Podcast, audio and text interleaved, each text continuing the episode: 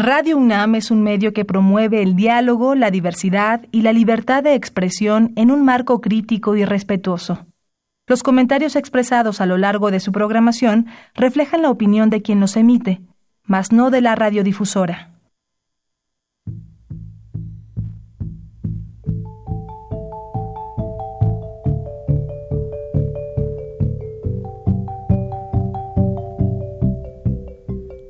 Radio Universidad Nacional y la Facultad de Economía presentan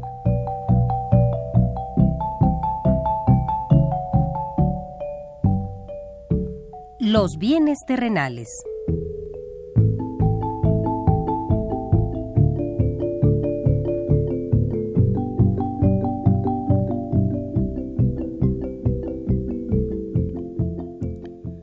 Bienvenidos a este espacio radiofónico de la Facultad de Economía de la UNAM. Como cada semana, estamos aquí con ustedes para reflexionar sobre un tema interesante relacionado con la economía, la política, la cultura y las cuestiones sociales. En nuestra mesa de análisis participan destacados especialistas, quienes nos acompañan hoy en este estudio y como siempre, le invitamos a participar en este programa a través de sus llamadas telefónicas. Para nosotros es un gusto saber que usted desde su casa, desde su oficina o en el lugar donde se encuentre, se interesa en el tema que tratamos. Nuestro número 5536 8989. Repito con mucho gusto, 5536 8989.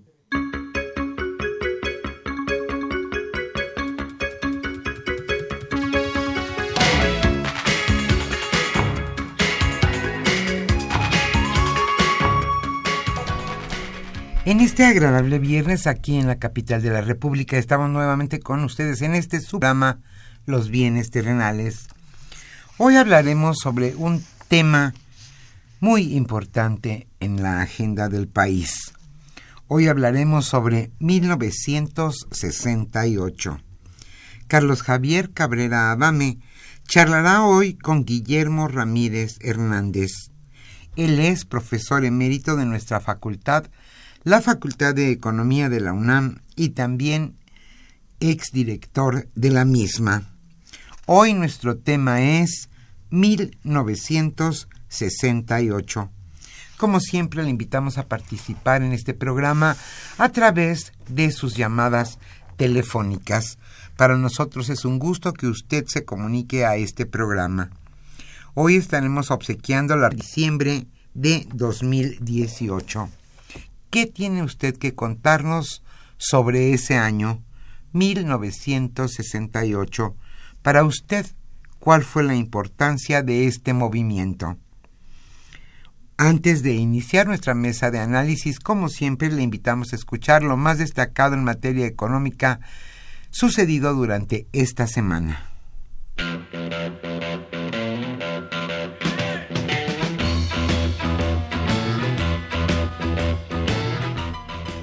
La economía durante la semana.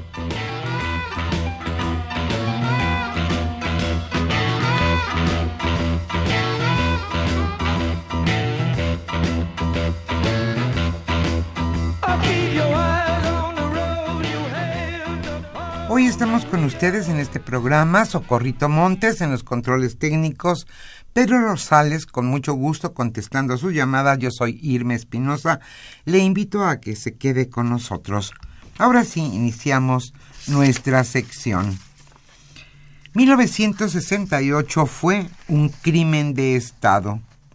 A 50 años de la represión en la Plaza de las Tres Culturas en Tlatelolco, la Secretaría de Gobernación mediante la Comisión Ejecutiva de Atención a Víctimas, reconoció que la represión en 1968, el 2 de octubre en específico, fue un crimen de Estado. El Estado señaló el, el comisionado ejecutivo de atención a víctimas dijo, el Estado usó la represión, fue un crimen de Estado porque éste empleó empleó francotiradores que dispararon para generar caos, terror y una narrativa oficial para criminalizar la protesta y continuó más allá de los derechos humanos. Hubo una cuestión de detenciones arbitrarias y también tortura.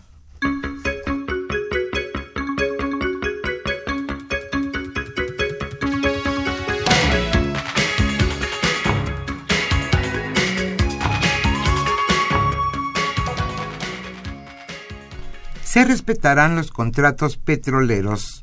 Andrés Manuel López Obrador, presidente electo de nuestro país, señaló ante las grandes petroleras internacionales que se compromete a respetar los 110 contratos petroleros existentes y quitar trabas burocráticas que frenan proyectos.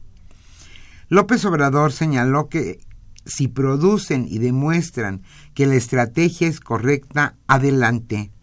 Si ustedes, refiriéndose a las grandes petroleras, acreditan el modelo pero a cómo van las cosas se tienen que apurar. Sí, sé que hay trabas burocráticas. Vamos nosotros a ayudar a quitar todos estos obstáculos.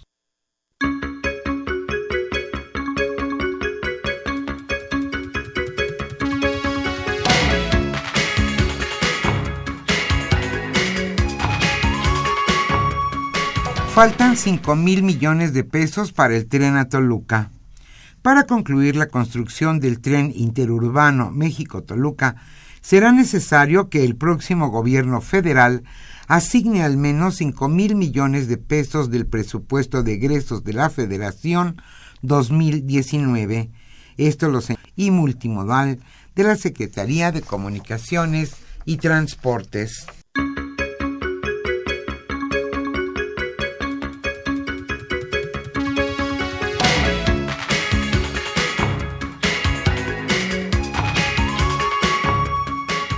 Morena propondrá que se recorte 50% de financiamiento a partidos. La bancada de Morena en el Senado de la República propuso una reforma constitucional para recortar en 50% el financiamiento que se otorga a los partidos políticos. El proyecto, turnado a las comisiones de puntos constitucionales y estudios legislativos, busca modificar el artículo 41 de la Carta Magna, en el que actualmente se establece la fórmula para calcular las prerrogativas.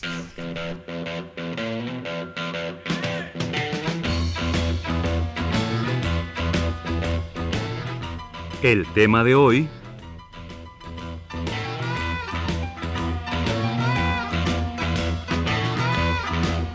Como señalamos al inicio de este programa, hoy nuestro tema es uno. Hoy hablaremos sobre 1968. ¿Cuál es la importancia de 1968 en la vida democrática de México? Hoy Carlos Javier Cabrera Adame charlará con Guillermo Ramírez Hernández. Él es profesor emérito de nuestra facultad, la Facultad de Economía de la UNAM, y también exdirector de la misma. Como siempre, le invitamos a participar en este programa a través de sus llamadas telefónicas. Hoy estaremos obsequiando la revista Economía UNAM correspondiente a septiembre-diciembre de 2018. También estaremos escuchando música mexicana.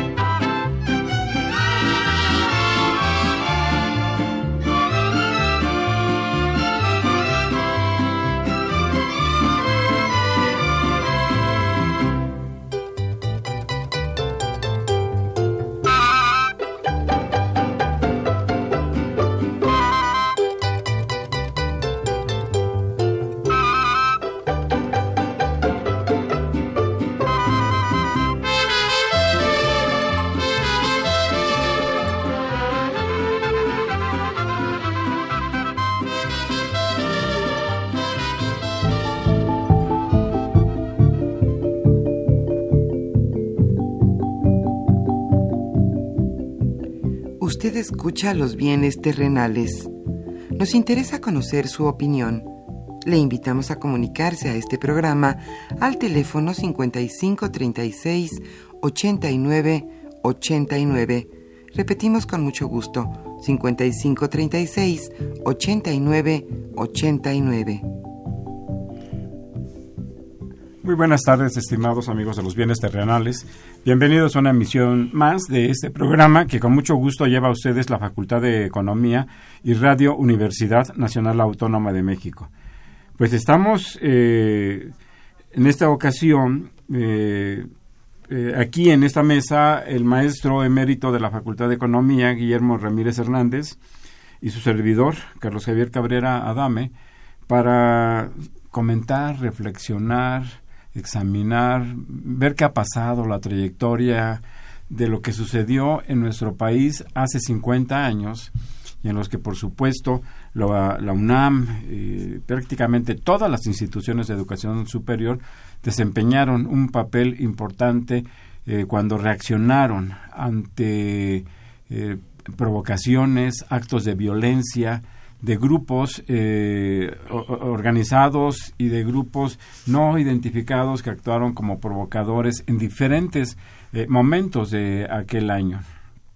Eh, es, sobre lo que vamos a comentar. Simplemente yo adelantaré que, que hace 50 años nuestro país tendría escasamente 40 millones de habitantes, es decir, casi una tercera parte de la población actual de nuestro país vivía, se vivía en una época de auge económico, de crecimiento económico, con niveles de crecimiento superiores al 6%. La inflación, que es un factor importante para el, mantener el poder adquisitivo de la moneda y de los salarios también, pues rondaba apenas el 3%. Eh, eran los últimos años de la época dorada de la economía mundial y también de la economía mexicana. En ese entorno, en ese contexto, que en lo interior también se, eh, se, manifestaba y se expresaba pues, un autoritarismo de, partido único, de control sobre las organizaciones sindicales o las organizaciones eh, sociales, es que aparentemente de manera espontánea revienta eh, un problema social en su sector más sensible, que es el sector estudiantil, y se genera un movimiento, el movimiento de 1968. Guillermo, muy bienvenido a este programa. Adelante, por favor. Gracias, Javier.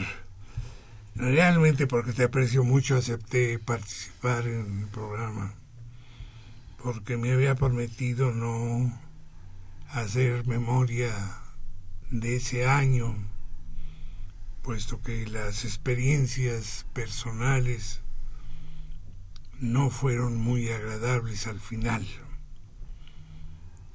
Para que nuestros escuchas estén dentro de la conversación, debo decirles que yo regresé de mis estudios de maestría en enero de 1968. Me encontré en la escuela, puesto que yo había firmado un contrato donde se me decía que la beca que se me había otorgado exigía que yo diera clase durante cinco años en la escuela correspondiente es decir, en la Escuela Nacional de Economía. Llegué, me apersoné con la directora que era la sazón, era la maestra Efigenia de Navarrete, que después se cambió el nombre, o más bien dicho, recuperó su nombre porque el Martínez es su apellido eh, familiar. El Navarrete era eh, el, apellido de su esposo, el doctor Alfredo Navarrete. Entonces me pidió que fuera yo maestro de tiempo completo, a lo cual le dije que no, que prefería ser maestro de medio tiempo, porque la legislación universitaria me permitía, siendo maestro de medio tiempo, poder trabajar ya sea de forma privada o en el sector público. En la escuela me enfrenté con un panorama político muy interesante. La señora Ifigenia había llegado con mucho. Se impugnaba que fuera realmente egresada de la escuela. Y el decano del Consejo Técnico, Silva Herzog, no le dio posesión. Llegó muy debilitada a la escuela y tuvo que ceder a las presiones políticas de los estudiantes y los profesores. Y se formó lo que se llamó la Comisión Mixta de Profesores, Estudiantes y Trabajadores de la Escuela Nacional de Economía. Esta comisión estaba sobre la dirección. Las decisiones más importantes se tomaban en asamblea de la comisión que estaba formada por ciento y pico de sujetos. A nuestra llegada, varios compañeros que veníamos del extranjero nos sentamos en una hilera determinada, más bien en, la fila número cuatro y ahí se conoció a seis, siete, diez compañeros de la fila cuatro que eran egresados o que tenían estudios en el extranjero. Se discutía en ese momento la modificación del plan de estudios. Las reuniones de la comisión eran diarias. Empezábamos a las ocho de la noche y terminábamos a las doce de la mañana, las dos del día. Todos los días. La democracia académica es muy complicada, sobre todo si participan gentes tan disímbolas como son los estudiantes, los profesores y, ojo, los trabajadores. Pero la señora estaba tan débil que tuvo que ceder ante las presiones de trabajadores, de profesores y estudiantes. Esas reuniones se llevaban a cabo, vuelvo a repetir, diariamente. Cuando suceden los acontecimientos de julio de 68, nosotros estábamos en la asamblea y fuimos comunicados de los problemas. Y para nosotros en la Escuela Nacional de Economía fue muy fácil incorporarnos a la dinámica del movimiento de 1968. Cambiamos la temática. Resolvimos, para algunas gentes de mala manera, la estructura del, plan de estudios que ocasionó que un grupo importante de profesores quedaran insatisfechos y buscaran su salida de la escuela y se fueron a lo que se llamaba Instituto de Investigaciones Económicas. La escuela quedó muy dañada en cuanto al magisterio porque estos profesores eran importantes ¿Quiénes más o menos? ¿Podrías ilustrar? Realmente, yo, yo, yo, tengan una referencia yo sé que la curiosidad... Te escuchas. Te podemos decirlo, si está en la historia, es decir, no hay, no hay ninguna bronca.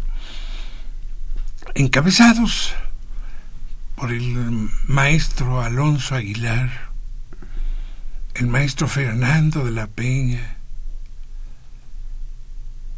el maestro Ángel Basols, todos se fueron al instituto y se arrastraron una serie de, de maestros muy importantes. Hay que recordar que el maestro Ceseña más tarde sería profesor emérito de la escuela y a la vez investigador emérito del instituto.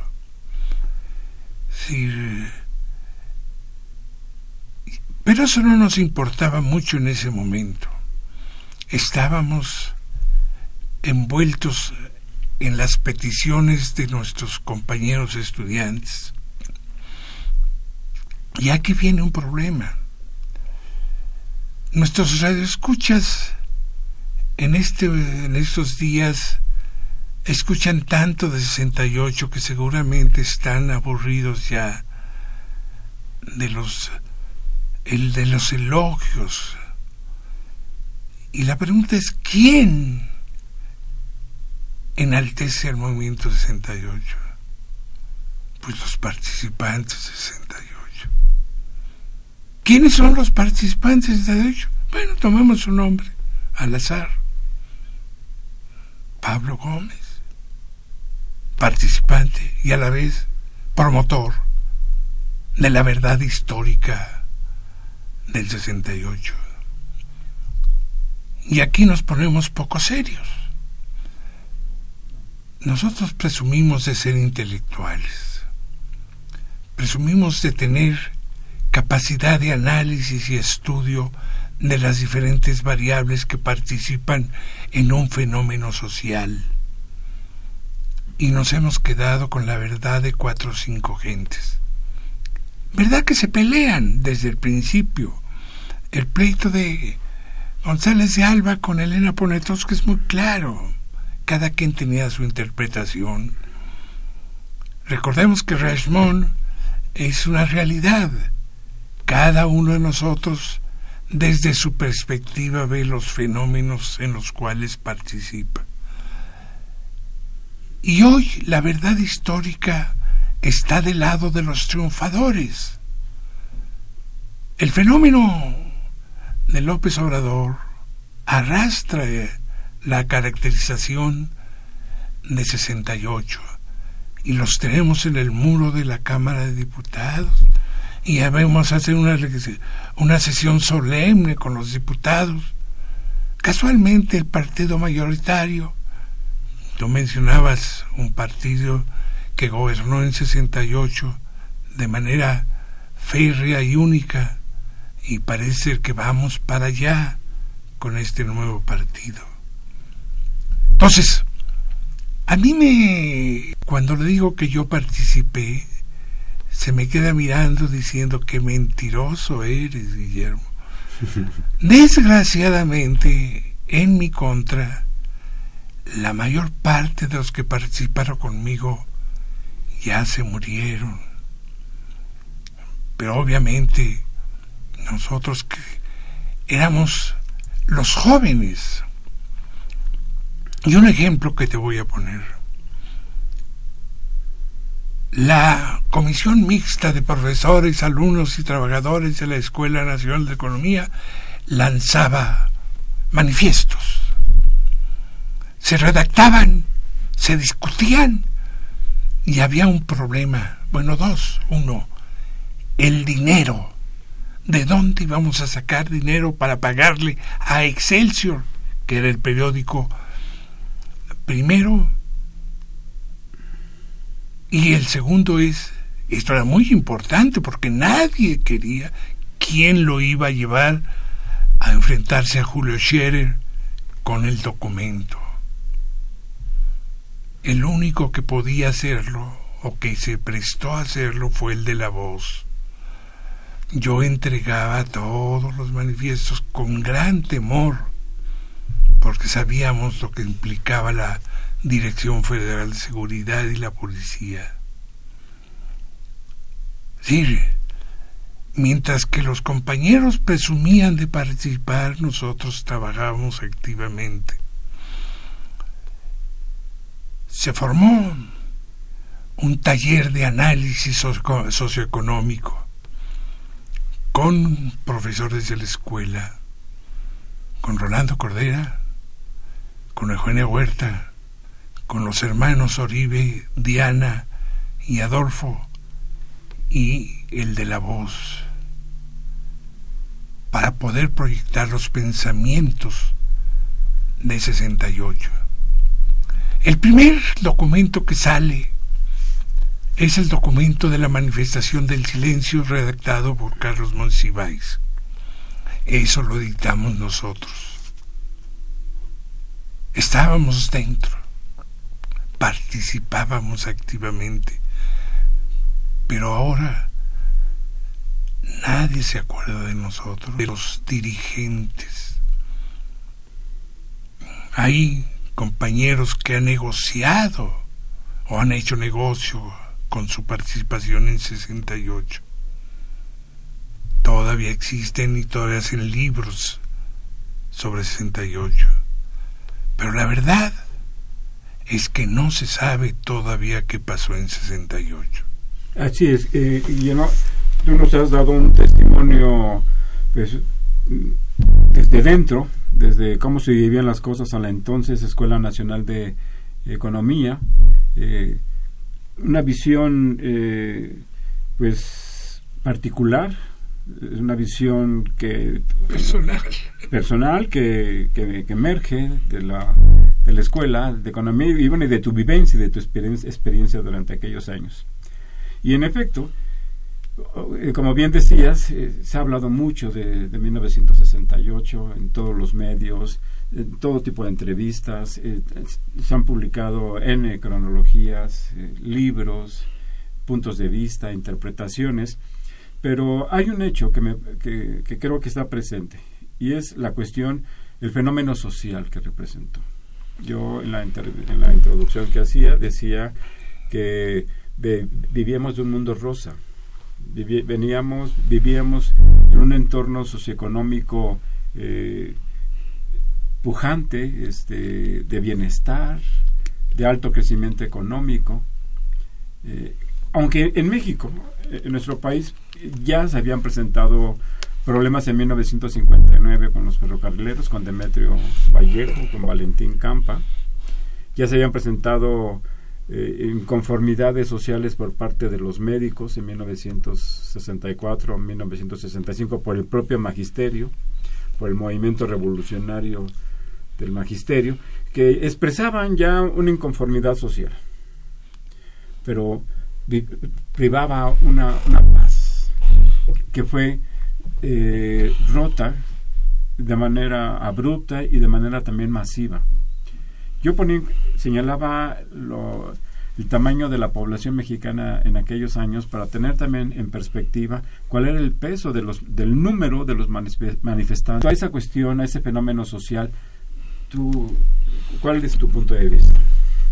Yo creo que como planteas, los fenómenos sociales no tienen un, un nacimiento único es decir, no podemos hablar de que julio de 1968 es el inicio del movimiento. Quise enfatizar que la facultad tenía sus propios problemas.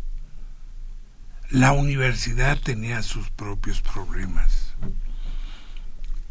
El sistema educativo tenía problemas graves.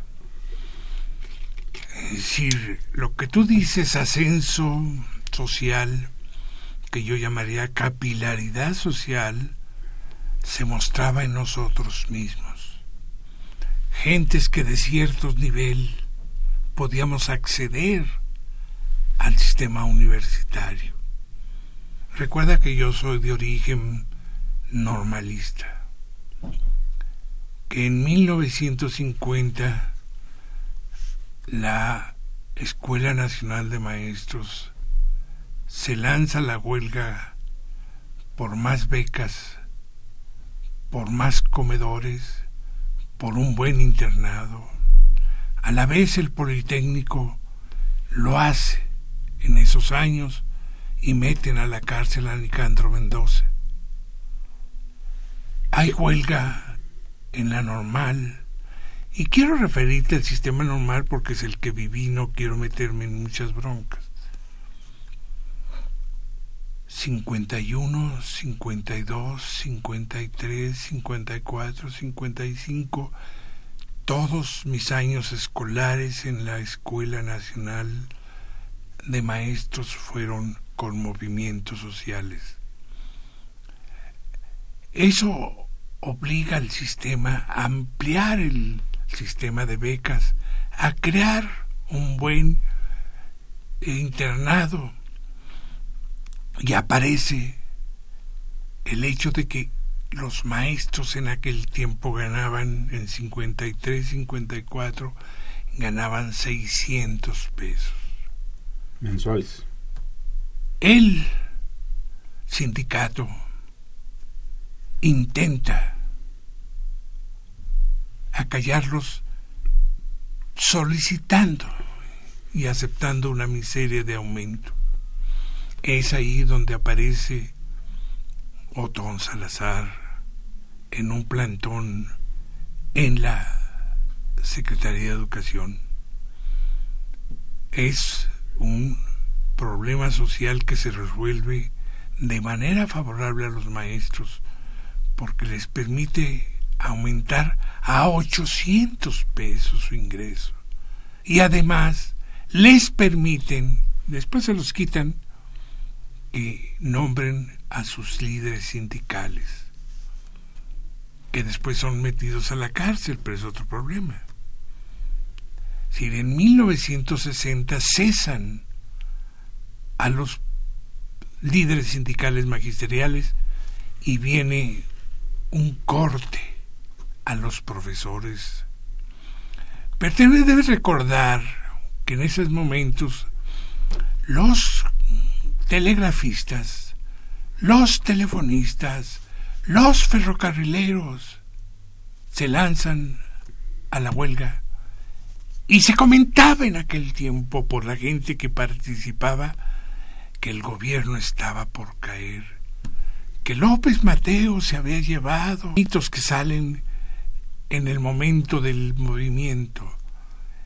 Todos esos elementos van a participar en 68. En 1959 hay un aumento de tarifas en los camiones y los estudiantes nos lanzamos a tomar camiones para que no aumente el precio del pasaje. Ese también es un fermento de lo que va a venir después. La capilaridad exige que el sistema educativo absorba más gente, pero no tiene capacidad y entonces aparecen alternativas como la preparatoria popular, en la cual participamos como profesores. El compañero Becerra, que se murió, podría haber sido testigo mío, pero pues, sí, vuelvo a repetir, 68 no nace en 68, tiene sus raíces atrás, y nadie se pone a opinar atrás. Y luego Vamos a dejarlo ahí y vamos, a, otro, a, otro filón. Vamos a hacer una pausa y regresamos a los bienes terrenales.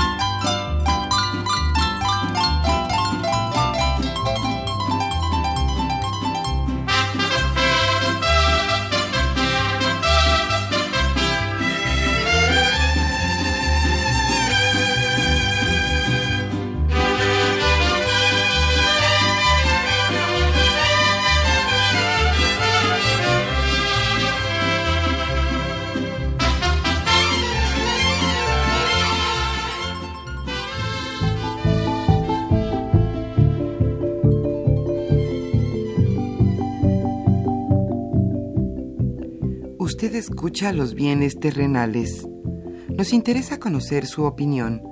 Le invitamos a comunicarse a este programa al teléfono 5536 89 89.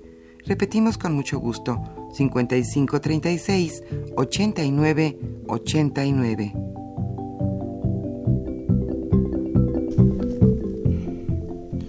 Eh, estamos en esta mesa de análisis. Eh, el profesor, el maestro Guillermo Ramírez Hernández y su servidor Carlos Javier Cabrera Adame para reflexionar, platicar, revisar, buscar antecedentes, plantear, eh, buscar los aspectos sociales que se expresaban desde antes de 1968 y que en algún y que de alguna manera, como ya se ha señalado, fueron factores, fueron elementos que eh, contribuyeron, que desempeñaron un papel en el estallido que se presentó a partir del 23 de julio de 1968. Guillermo, ¿quisieras eh, plantear algunos elementos previos a, a, este momento álgido? Lo que yo creo es que el análisis del movimiento está por hacerse. Ya has hecho mucho, has publicado libros, artículos. de explicar mis palabras. Yo creo que todo lo que se ha dicho y hecho han sido impresiones de la gente. Algunas de buena fe y otras no tantas. Yo tengo la impresión de que esa visión del problema personal tiene que ser ampliada con estudios serios. Acabo de leer que acaban de aparecer unos rollos cinematográficos de Servando González, pies con muchos eh, metros de, de cine que están exhibiéndose, van a exhibirse en algún lado, que no se han analizado. ¿Cuál es el papel del gobierno. Pero ¿cuál es el papel de los que enfrentan al gobierno o los que participan con el gobierno? ¿Cuál es el papel de la Embajada norteamericana? ¿Cuál es el papel de la CIA? Pero también cuál es el papel de la Unión Soviética y cuál es el papel de las potencias digamos, del mundo rojo. ¿Cuál es el papel de Cuba? ¿De dónde salió dinero? ¿Quién dio dinero? Sí, la gente no se pregunta. ¿Boteos? Sí, los muchachos nos lanzamos a dar a botear. Se formaron comisiones. Pero el boteo no alcanzaba. ¿Quién dio el dinero? ¿Quién financiaba todo lo que tú has leído, lo que yo he leído con respecto al 68, se quedan en calificaciones o descalificaciones? Hay que entender que en la escuela, por ejemplo, había profesores que financiaban a los alumnos. Y eran muy obvios, muy claros. ¿Quién dice nada de eso? ¿Quién ha analizado? Decía hace un rato que la bronca era el dinero para sacarlos desplegados. ¿De dónde salía? No sé. Yo llegaba con dinero Excelsior, le decía a Julio Scherer, es el documento, el cual debo reconocer que excepto una sola ocasión me cambió una coma y me dijo, compañero, ¿no cree usted que aquí puede eh, mejorar la redacción con una coma? Lo leí y dije, póngala. Fue la única vez que me censuró, entre comillas, Julio Scherer, un documento. ¿Pero dónde salió el dinero? Eh, pues estamos comentando y nos está ayudando en este en esta tarea el, maestro emérito de la Facultad de Economía, Guillermo Ramírez eh, Hernández, eh, desde un punto de vista, pues, digamos, heterodoxo. Eh, heterodoxo, ¿no? Diferente a lo que se ha expresado, a lo que se ha manifestado. Eh, si te parece bien, Guillermo, cedemos un poco, un, lo que sea suficiente, el micrófono a nuestros radioescuchas. Josefina Cruz llama de Whisky Luca, le enviamos un, un, cordial saludo. Dice, ese tema muy interesante porque es desconocido por muchos jóvenes y estudiantes. Jesús Ríos, un saludo cordial, Dice, la demanda de libertades democráticas en un contexto de desarrollo estabilizador, eh, ¿qué diferencia hace con esta misma existencia, pero con un evidente desplome social como en la actualidad? Eh, transmitimos... las soluciones que se quieren dar. Es decir, el sistema priista creía que ampliando las oportunidades de estudio iban a calmar los problemas y no era suficiente porque los que egresábamos necesitábamos trabajo y trabajo remunerador, no solamente trabajo. Ese hay, dos ámbitos, dos, dos, puntos de análisis. Uno, pues la cuestión económica, que, a la que ya hemos hecho referencia, y otro el tema social eh, y político, por supuesto. No existía ese hartazgo con, el, con, el, con un gobierno autoritario que había único que imponía sus decisiones al conjunto de la sociedad. mucho ese tipo de consideraciones. Yo me eduqué, Javier, en la educación socialista.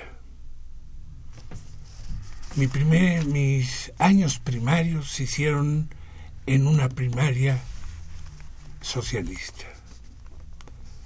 Todos eran miembros del Partido Comunista Mexicano, los que querían aspirar. Es decir, México es, o los políticos mexicanos son muy dúctiles en adoptar lemas, temas que le puedan resultar a ellos beneficiosos. Y así, de ser socialistas, pasaron a ser priistas en sus diferentes denominaciones y hoy pasan a ser, después de periodistas, pasan a ser morenistas.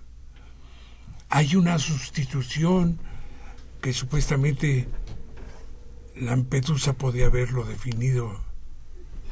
Indudablemente que muchos de los que están con Morena eran priistas, incluyendo el mm, propio López Obrador.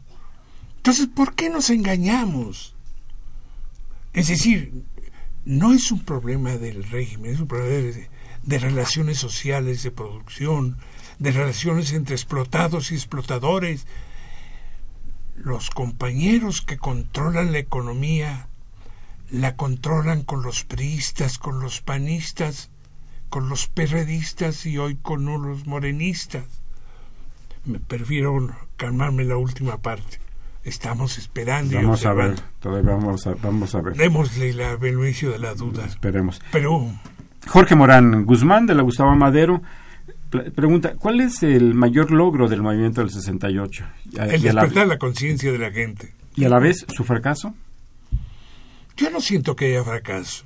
Es decir, las peticiones que se hicieron eran poco obtenibles en ese momento.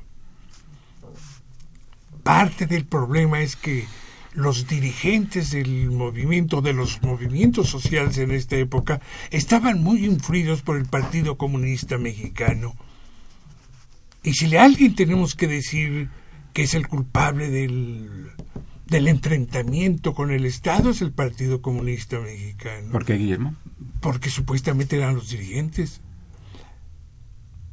La célula del Partido Comunista Mexicano en la Facultad de Economía, en la Escuela de Economía, propició, tenía un, le llamaban centralismo democrático, Javier. Sí, sí, claro. Entonces había unidades y células. El planteamiento leninista. Eso lo, lo experimentamos nosotros desde la primaria, es decir, desde que éramos profesores de primaria. Pero había otros segmentos que participaban en el Consejo Nacional de Huelga, Los que controlaban eran los del Partido Comunista Mexicano. Eh, Raúl Álvarez Garín. Estábamos en asamblea. Gilberto Guevara.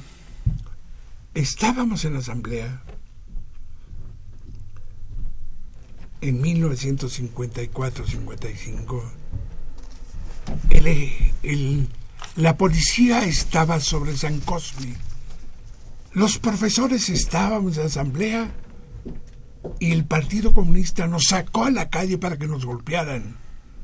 siguiendo la tesis de, de Stalin. Un muerto, manifestación, dos muertos, manifestación, tres muertos, toma del poder. Profesor esa simplicidad. Leopoldo Ruiz, nuestro colega de la preparatoria 6, un saludo. Eh, plantea, la participación de los estudiantes en 1968 dio resultados para la vida democrática de nuestro país. Fue un proceso largo, pero rindió frutos. Un saludo a, a nuestro programa. Recordemos que 68 son 50 años. Ya. Es decir, los sucesos sociales acontecen y determinan el comportamiento del sujeto. Es importante 68 porque despierta la conciencia y la posibilidad de hacer cosas. Pero no debemos más allá de eso. La historia no nos da, no nos permite para más, excepto que los compañeros que están usufructuando el nombre de 68 lo están haciendo. Tienen diputaciones, senaturías, eh, tienen posiciones burocráticas. Todo por haber participado en 68. José Martínez, de, de Coajimalpa, eh, señala, eh, si hay, dice él, si hay alguna iniciativa para quitar los nombres de las calles y avenidas de los responsables, de los victimarios de la de 1968 dice pues que habría que quitarlos. Pues que los quiten. Muchas colonias de calles, transmitimos eh, su Calles, presas, escuelas. Hasta, que los quiten. Hasta ciudades. Es una vanidad que puede obviarse. Quirino Martínez de Tlalpan, gracias por llamar. Dice, 1968 es un tema sensible, pero fue en parte gracias a esos estudiantes y fue en parte gracias a estos estudiantes que el país despertó justamente lo que acá, acabas de comentar ahora, Guillermo.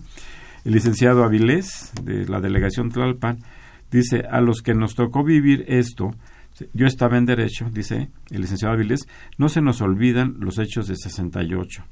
Y las actuales generaciones también aquilatan lo sucedido ese año. Recordemos 1968 como un año de definición en nuestra vida política. Eh, transmitimos su opinión y le enviamos un saludo, licenciado Avilés. Patricia Centeno eh, de Cervantes de la Gustavo Madero dice, a 50 años de 1968, recordemos a los que murieron con el puño en alto. Ese es otro problema. ¿Quieres, lo, comentamos? Este, ¿Qué pasó? El, problema de, ¿Qué, pasó ¿Qué pasó el 2 de octubre? si no, ¿qué pasó? todos sabemos qué pasó. Bueno. ¿Cómo se llegó ahí? ¿Por qué se tomó Yo te platico mi posición personal.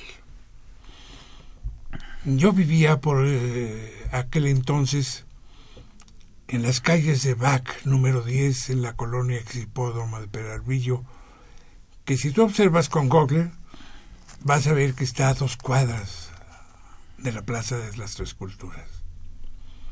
Comimos en casa, un compañero Guillermo Vega y yo, y a las cuatro de la tarde nos dirigimos a la plaza.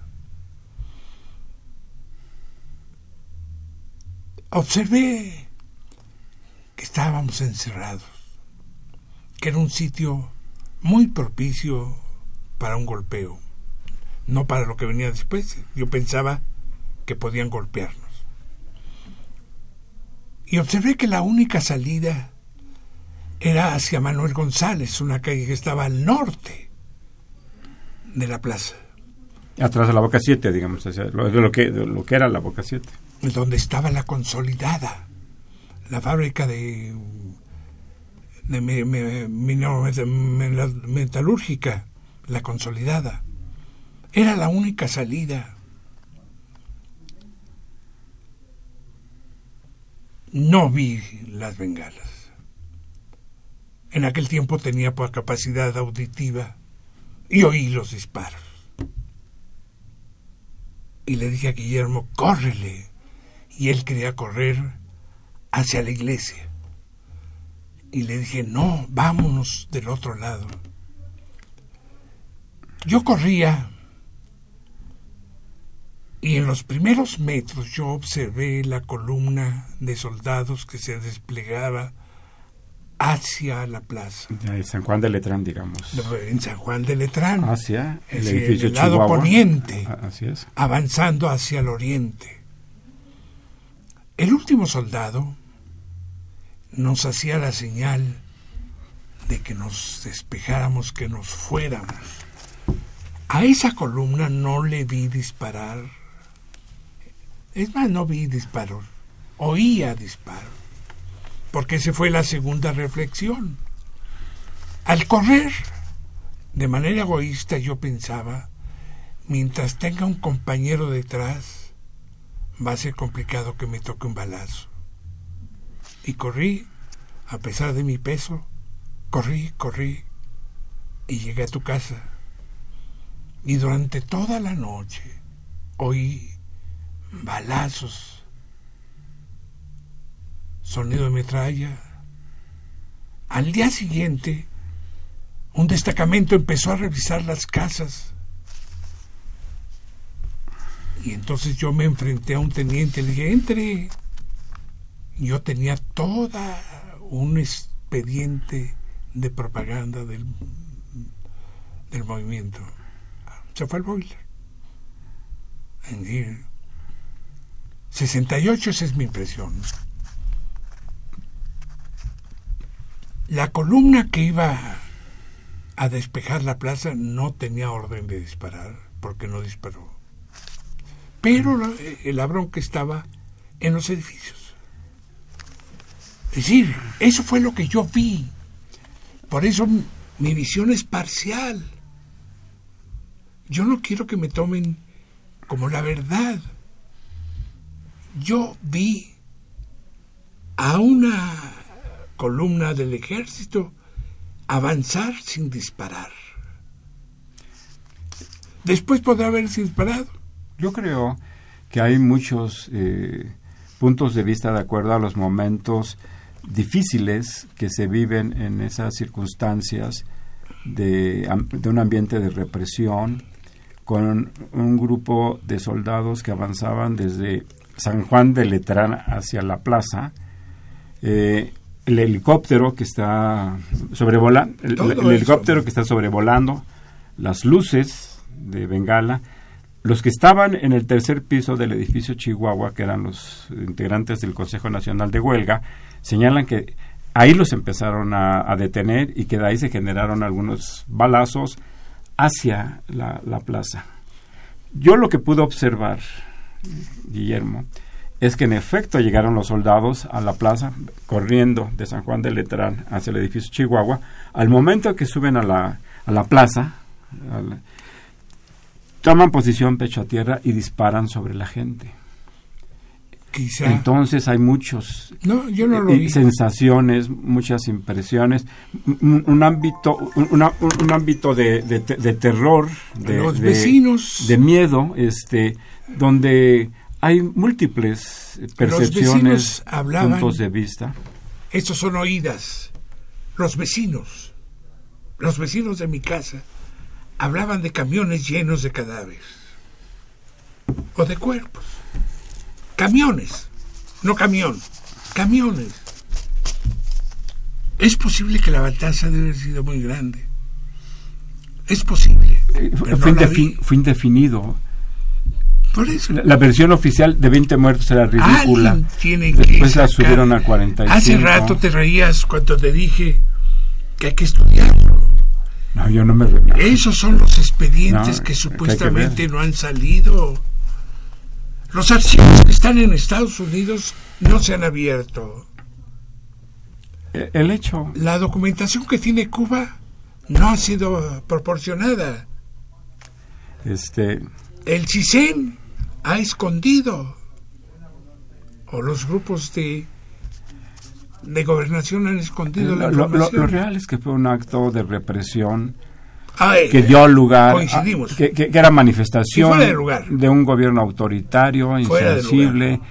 Y como recientemente antier la CEAP, la Comisión Ejecutiva de Atención a Víctimas, lo calificó como un crimen de Estado. O sea, no hacía falta Yo que creo que nadie es un crimen de Estado. no hacía falta que nadie lo calificara. De hecho, Es de ese Estado. acto eh, de Recor- fuerza sobre recordemos- un grupo de muchachos indefensos es, es un crimen de Estado. Recordemos que la legislación permite al Estado ejercer la violencia. Se nos ha olvidado. Este, porque le han quitado el, el usufructo, ¿no? El monopolio de la violencia. Ahorita ya está. Rosario Escoto Ruiz de Coyoacán. Mis padres estuvieron en Tlatelolco. Soy hija de esa generación que enfrentó a funcionarios, represores y asesinos. Que nunca haya más 68. Que México avance en democracia y que haya más seguridad en nuestro país. Eh, compartimos, transmitimos su opinión. Eh, Rosario Escoto, gracias por llamar. Gildardo López, nuestro querido Gildardo, un abrazo muy fuerte. Eh, dice, saludos respetuosos al profesor Guillermo. Y, muchas gracias por su saludo. Dice, recuerdo con mucha claridad la comisión mixta que se mencionó. un saludo, un abrazo, Gildardo. Sí. Eh, has sido colaborador de este programa, además, un cariñoso eh, saludo. María del Rosario Velázquez de Lindavista. Dice, en fechas cercanas a Juegos Olímpicos se han dado hechos violentos en diversos países. En México, en 1968 fue un orgullo que profesores universitarios protegieran a los estudiantes.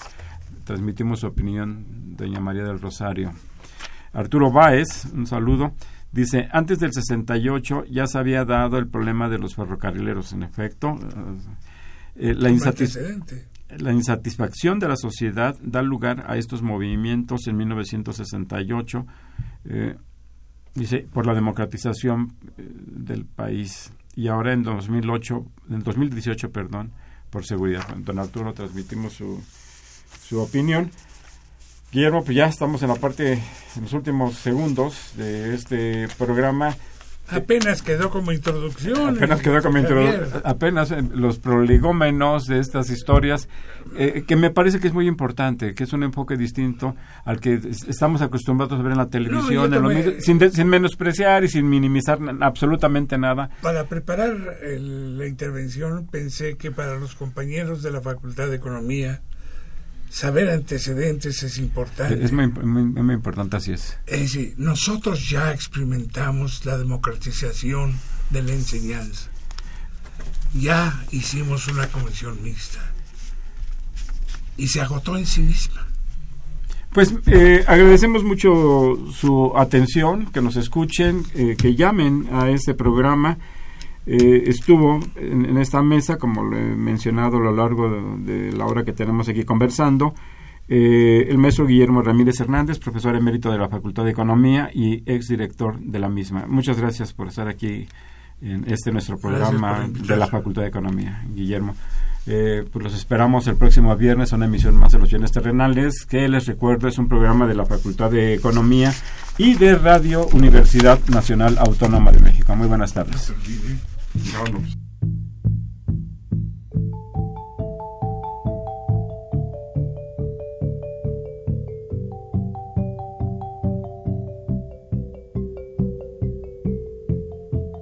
Radio Universidad Nacional y la Facultad de Economía presentaron Los bienes terrenales.